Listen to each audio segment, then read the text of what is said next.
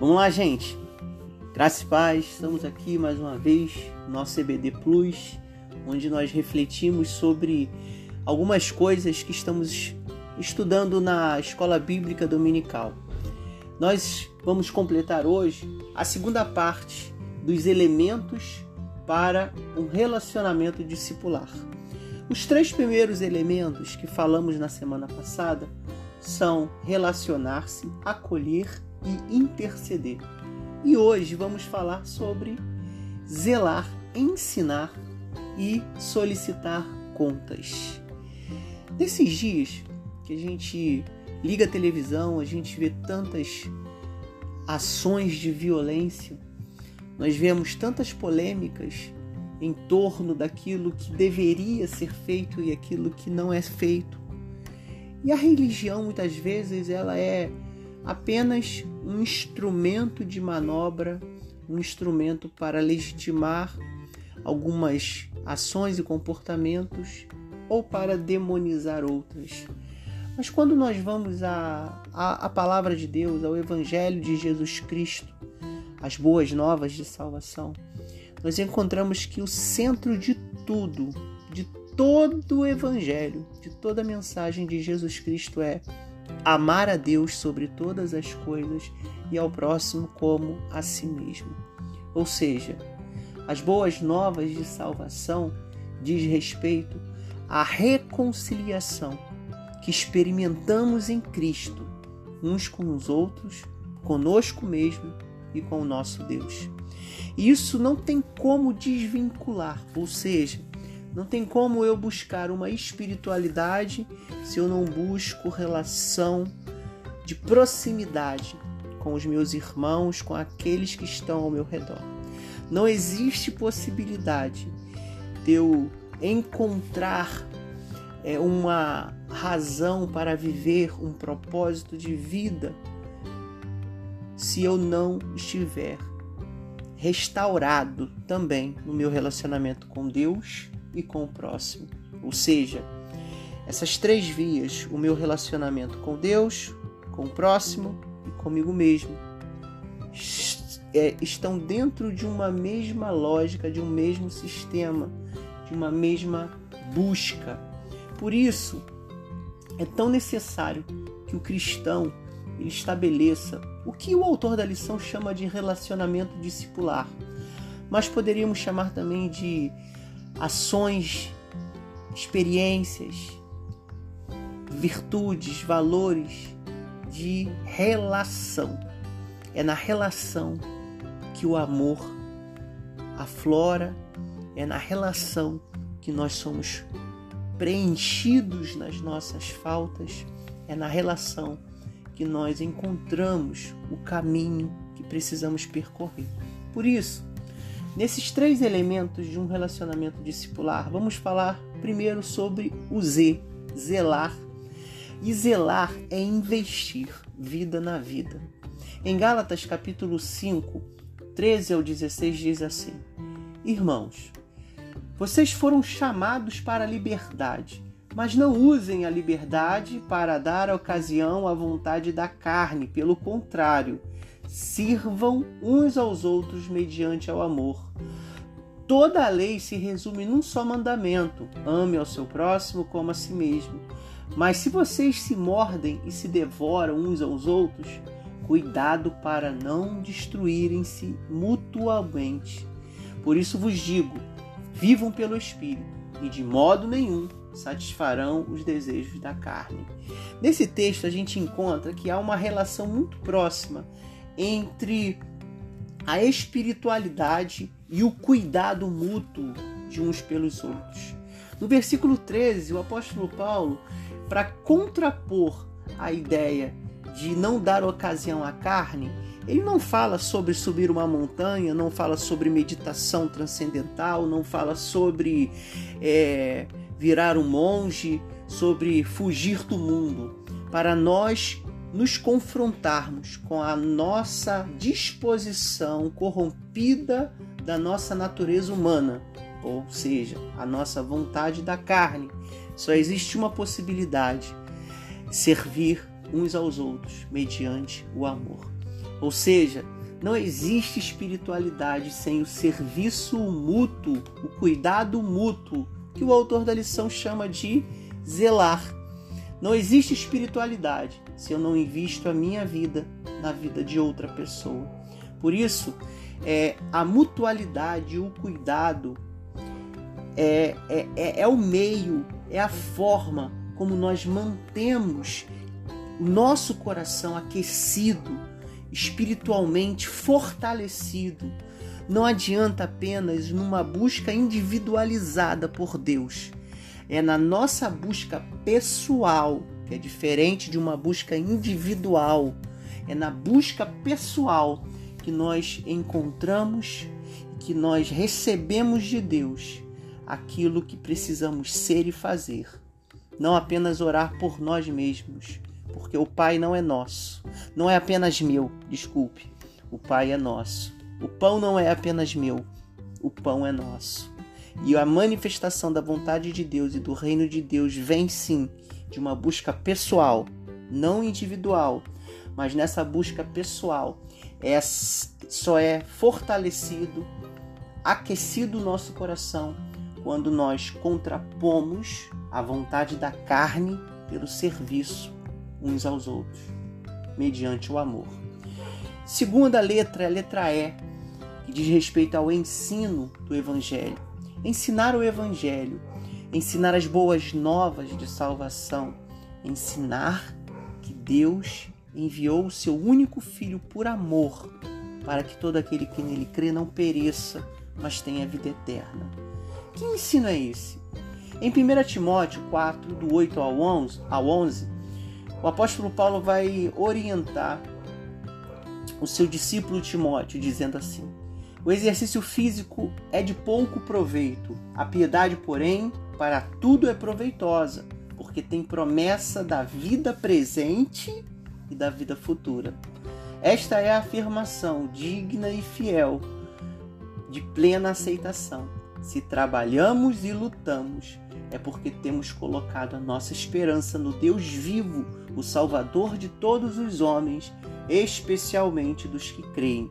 Ordene e ensine essas coisas. Nesse texto, gostaria de fazer três perguntas. O que nós temos que ensinar? temos que ensinar a piedade, porque tem promessa para a vida presente e para a vida futura. Ensinar a piedade não significa apenas é, colocar a nossa vida ou orientar as pessoas ou nos orientar também a esperar que algo aconteça no futuro, porque a piedade ou a vida devota a Deus, entregue a Deus, compromissada com o Evangelho, ela tem promessa para esta vida, para este tempo presente. E nesse tempo presente, a promessa de Deus é que Ele está conosco todos os dias. E a promessa de Deus para a vida futura é que Ele continuará conosco e nós com Ele para toda a eternidade. Ou seja, a piedade é o que temos que ensinar. O Evangelho é um ato de reconhecimento da boa nova de Deus, que tem promessas para a nossa vida presente e para a nossa vida futura. O que é ensinar? De acordo com esse texto de 1 Timóteo 4, no versículo 10, ensinar pode ser entendido como um trabalho, uma luta, ou seja, é algo que nós nos dispomos, não é algo que surge naturalmente. Para a gente entender aqui esses dois pontos, trabalho e luta, é, a gente precisa pensar o seguinte exemplo. A gente pode pensar no seguinte exemplo. Eu posso ir numa floresta que eu não plantei, que eu não cultivei, e colher ali algumas coisas para o meu consumo. Isso é colher. Mas não foi eu que trabalhei e não foi eu que plantei. O que é o trabalho? O trabalho é aquilo que eu me disponho a fazer. E a pergunta é: o que nós estamos nos dispondo a fazer, a trabalhar, para que outros possam aprender sobre a piedade, sobre o Evangelho, sobre as boas novas de salvação? E é uma luta. É uma luta porque a todo momento nós temos vontades e desejos contrários a esse trabalho. Por isso, Paulo diz para Timóteo: olha, se trabalhamos e lutamos, se nos esforçamos, isso tem uma razão. Por que ensinar? E é a terceira pergunta: por que nós temos que ensinar?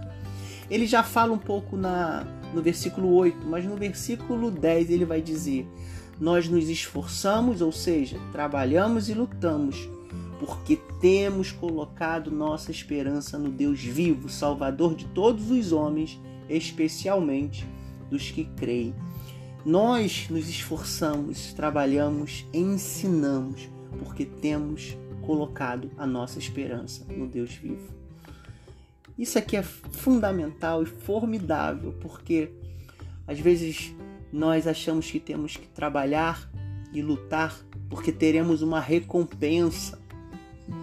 E não é pela recompensa, é pela esperança. Nosso esforço de ensinar o Evangelho não é pela recompensa, mas é pela esperança. E quando isso, e quando nós nos nós focamos muito na recompensa, como seja uma pessoa convertida, uma pessoa que muda de atitude, ou o reconhecimento da, da igreja, ou a própria satisfação pessoal, quando o nosso foco está na recompensa e não na esperança, olha só que contradição. Nós nos frustramos porque não temos aquilo que tivemos expectativa.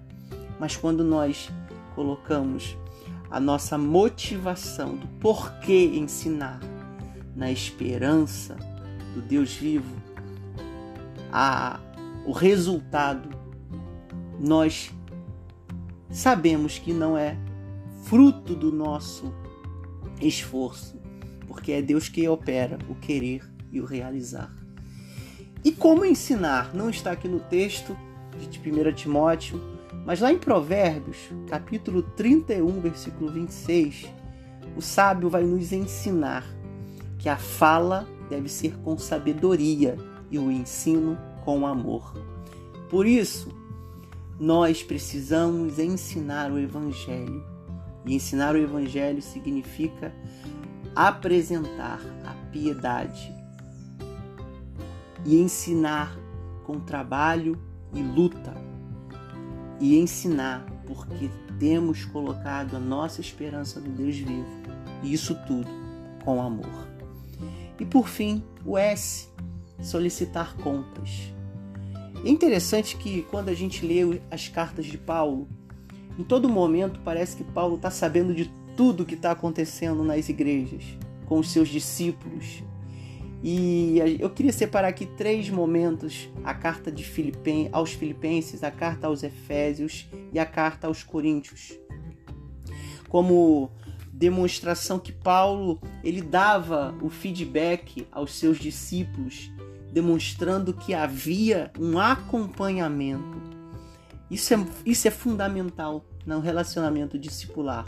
Solicitar contas, portanto, é essa disposição em acompanhar, cuidar, ensinar, mas dando um feedback para aquela pessoa que nós estamos orientando, discipulando.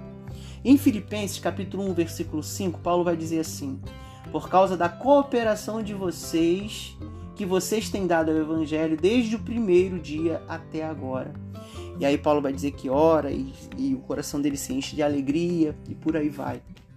Ou seja, a igreja de Filipos, Paulo, ele dá esse feedback, demonstrando que Paulo estava ciente que aquela igreja, que aqueles discípulos estavam cooperando para o evangelho, mesmo diante de muitas dificuldades e até falta de condição de ajudar, a igreja de Filipos cooperava para o crescimento do evangelho.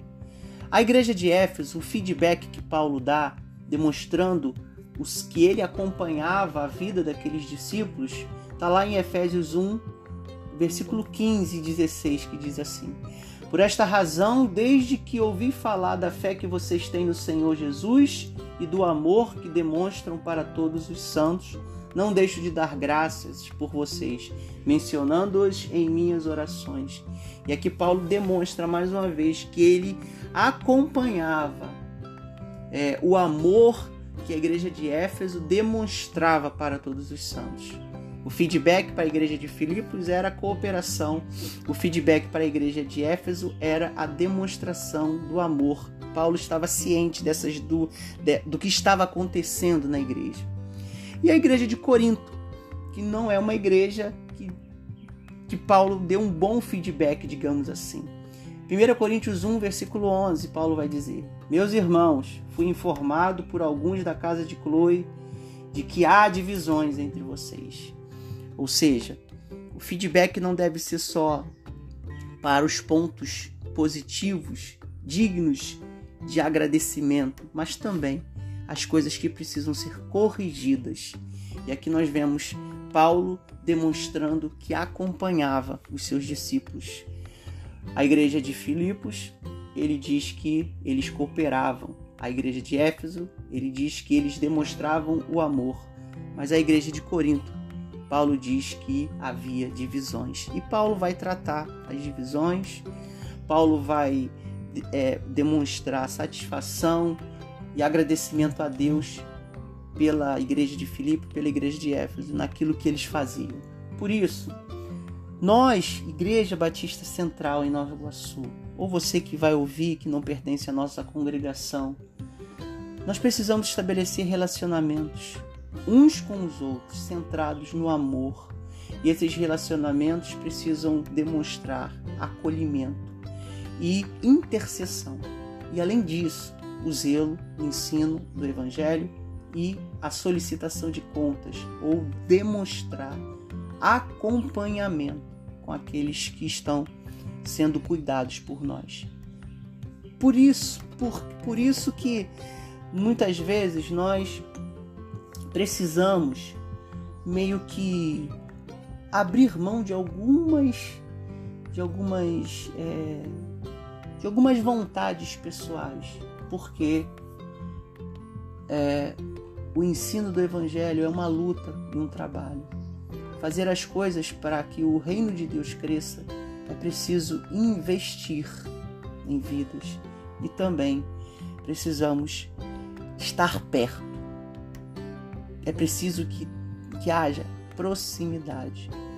Por isso, desse tempo, a nossa oração como igreja é que a gente possa desenvolver esses princípios, esses elementos de relacionamento discipular, discipulador, para que cada um de nós possamos estar dispostos e prontos para investir a nossa vida na vida de outra pessoa trabalhar e lutar para que as pessoas conheçam o Evangelho e acompanhar a vida daqueles que Deus colocou aos nossos cuidados. Deus quer colocar muitas pessoas ao, seus cuida ao seu cuidado. Ore, coloque essas vidas diante de Deus e assim possamos ser uma igreja discipuladora que acolhe, que cuida e que proclama o Evangelho de salvação.